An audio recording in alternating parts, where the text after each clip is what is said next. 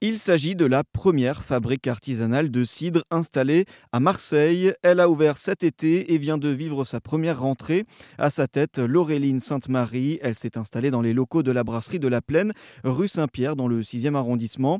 Un produit sur lequel elle a choisi de se spécialiser pour se démarquer. À Marseille, aucun producteur de cidre n'existait. Une vie au milieu des pommes qui succède à un parcours professionnel dans le milieu culturel, dont 7 ans à la Cité des Arts de la Rue, dans la même ville dans ses produits, Laureline allie des pommes provençales avec des pommes normandes et justement, nous lui avons demandé comment le cidre est produit. Alors, on commence par récolter des pommes. Ensuite, ces pommes-là, on les presse. On les presse avec tout, les pépins, la peau, etc. Parce que c'est surtout à cet endroit-là que sont les, les polyphénols.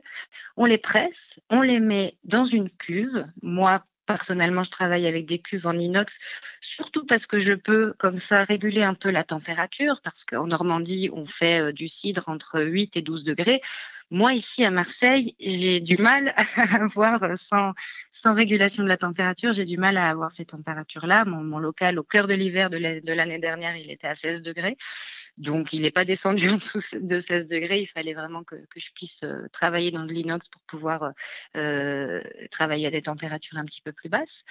Ensuite, une fois que le jus est dans la cuve, la fermentation va commencer. Euh, et on va intervenir assez régulièrement sur, le, sur la, la, la, fermentation en faisant des soutirages. Ces soutirages nous permettent de clarifier euh, le cidre et nous permettent aussi et surtout de euh, re, renouveler une population de levure pour que, en même temps qu'elle consomme le sucre pour le transformer en alcool, elle puisse également consommer de l'azote parce que au moment où on va mettre le cidre dans la bouteille, il faut qu'on ait encore du sucre et encore des levures parce qu'on veut de la bulle. Et donc, il faut qu'il y ait une deuxième fermentation en bouteille qui puisse se faire pour apporter de l'effervescence au cidre, mais pas trop parce qu'il ne faut pas non plus qu'on ait de la surpression et des bouteilles qui explosent. Donc, il faut qu'il y ait un troisième nutriment euh, pour, la, pour la levure, qui est l'azote, qui soit également consommé. Donc, c'est une fermentation, j'en parlais avec des amis vignerons, c'est une fermentation qui est un petit peu plus technique. Il y a plus d'intervention sur la fermentation du cidre que sur celle du vin.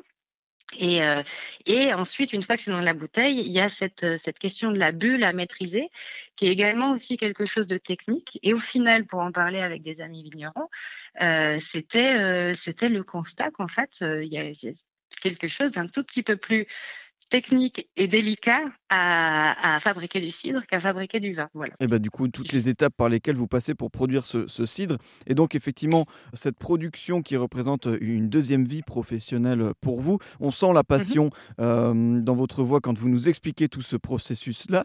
Comment vous vivez euh, cette reconversion professionnelle? Pour le moment comme une grande aventure, vraiment très très nourrissante, très enrichissante, au sens où euh, au sens où quand on quand on se met à faire de l'artisanat et à monter une petite entreprise artisanale, on est à tous les endroits. C'est-à-dire qu'il y a des endroits euh, où on va se sentir tout à fait à l'aise et des endroits qui seront complètement nouveaux où on est vraiment dans une dynamique d'apprentissage. Et ça, bah, vivre ça euh, à 40 ans, c'est quelque chose qui est très, très nourrissant parce que euh, bah, on a un certain nombre de cordes à notre arc hein, et donc pas mal de choses qu'on peut euh, remobiliser dans, dans cette question de création d'une entreprise artisanale. Et puis plein d'endroits où, où on, a, on, est, on est comme un, comme un débutant, avoir tout à apprendre, tout à découvrir, à encore pas connaître le, le, le secteur professionnel, donc avoir tout le monde à rencontrer. Et c'est hyper hyper, euh, hyper stimulant, cette chose-là. Elle produit trois types de cidre avec plus ou moins de pommes provençales.